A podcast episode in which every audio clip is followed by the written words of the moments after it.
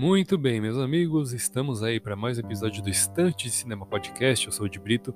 Vou conduzir aqui mais esse episódio em formato monólogo, tá? O tema do episódio de hoje é sobre a banda Joy Division, mais especificamente falando um pouquinho sobre Ian Curtis, o antigo frontman, né? O antigo líder, o antigo vocalista e guitarrista da banda, né? Que faria aniversário de 65 anos hoje, é, no, hoje não, no dia de ontem, né? Dia 15 de julho. É, ele que faleceu em 1980, né? Então, e o Joy Division ele tem alguns filmes aí que contam a sua história. Então vou falar um pouquinho sobre o Joy Division e um pouquinho sobre esses dois filmes em específico, beleza? O tema do episódio de hoje é esse daí. Espero que vocês gostem. Obrigado pela companhia virtual desde já. Vamos ao que interessa e procure o Estante de Cinema nas redes sociais, arroba Estante de Cinema, no Twitter, Instagram, Filmou e Letterboxd. Acessem o blog para matérias exclusivas e especiais no endereço estantedecinema.blogspot.com e procure o Estante de Cinema Podcast na sua rede de podcast de preferência, pode ser no Spotify, Deezer, Google Podcast, Anchor ou na rede que for de sua escolha. Beleza? Então vamos iniciar o episódio de hoje. Uh, eu vou fazer aqui primeiro, antes de falar dos dois filmes, eu vou fazer um breve resumo sobre a banda, e logo em seguida eu vou falar sobre as duas obras em, em específico, né? Vou dar uma ficha técnica aqui delas e tal, e esmiuçar uma opinião. Bom, é igual eu falei no começo, ontem seria o aniversário de 65 anos do vocalista Ian Curtis, né, o líder do Joy Division. Uma banda aí que segue muito boa de ser ouvida ainda hoje, né? Ele que foi nascido no dia especificamente 15 de julho de 1956 em Stratford, no Reino Unido. E desde novo Ian se interessava muito por poesia e literatura, né? Ele se mostrava um jovem muito culto, muito promissor, muito talentoso, gostava de ler, gostava de escrever e tal. É, o tempo se passou, né? 20 anos depois, né? No ano de 1976, é, eles foram assistir a uma banda, ao show de uma banda chamada Sex Pistols, né? O Ian foi por conta própria e os outros dois membros do Joy Division estavam lá também. Eles acabaram se encontrando se reuniram, né?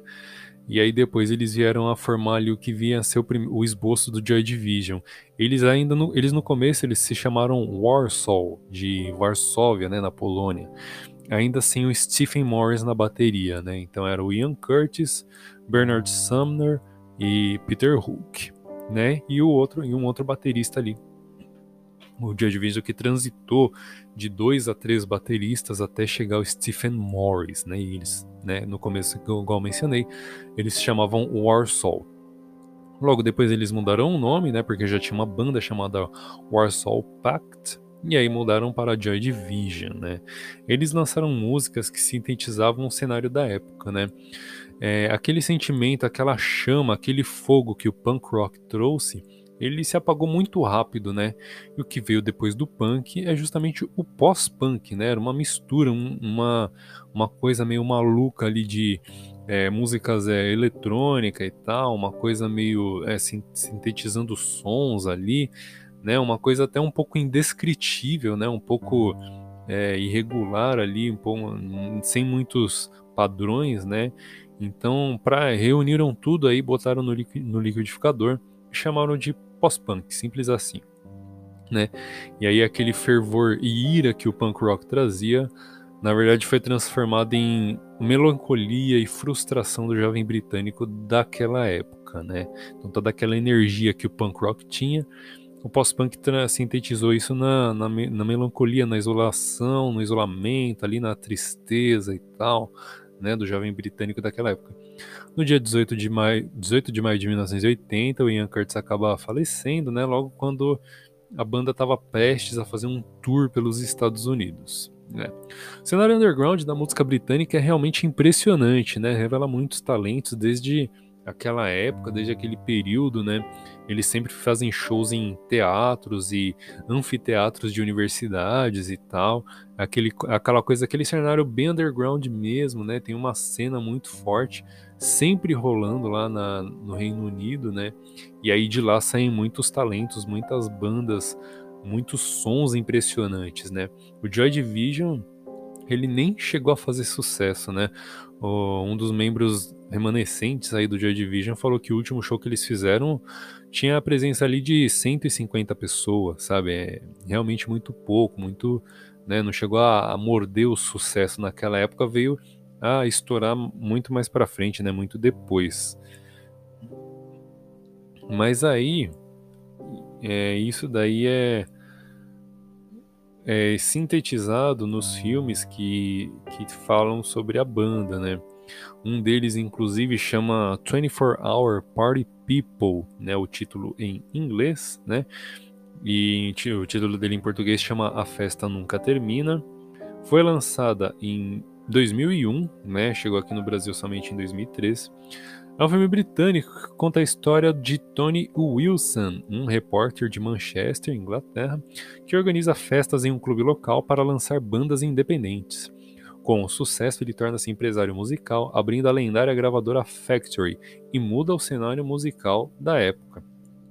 Então esse filme ele é muito interessante porque ele conta a história justamente dessa cena underground ganhando corpo, né, ganhando importância e dando importância para bandas, sendo servindo de palco para bandas se lançarem para o mundo, né?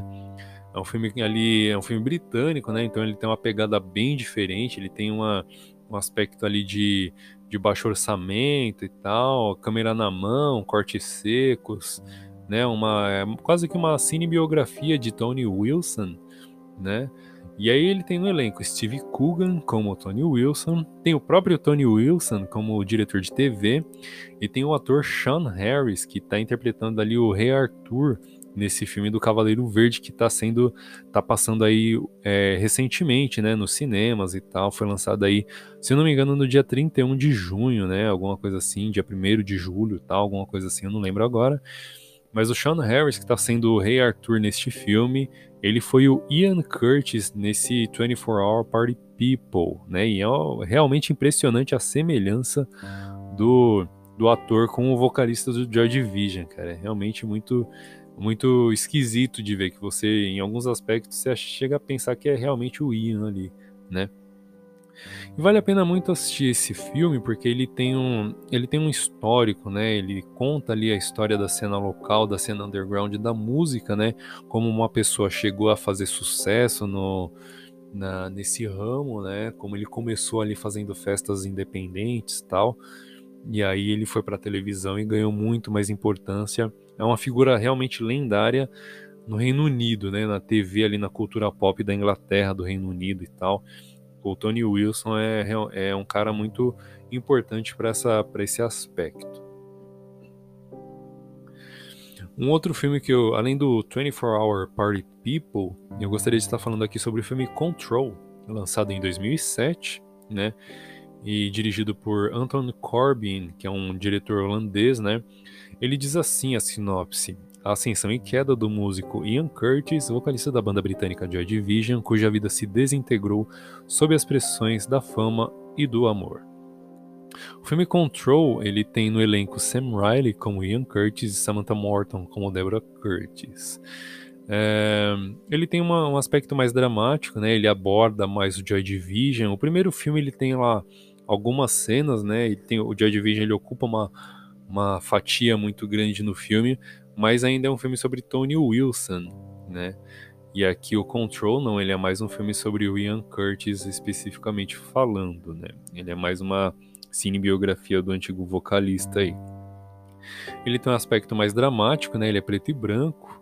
Ele tenta abordar ali um pouquinho também dos remanescentes do Joy Division e tal, ali na relação com o Ian e tal, a relação dele do Ian com a Deborah e sua filha recém-nascida, Natalie.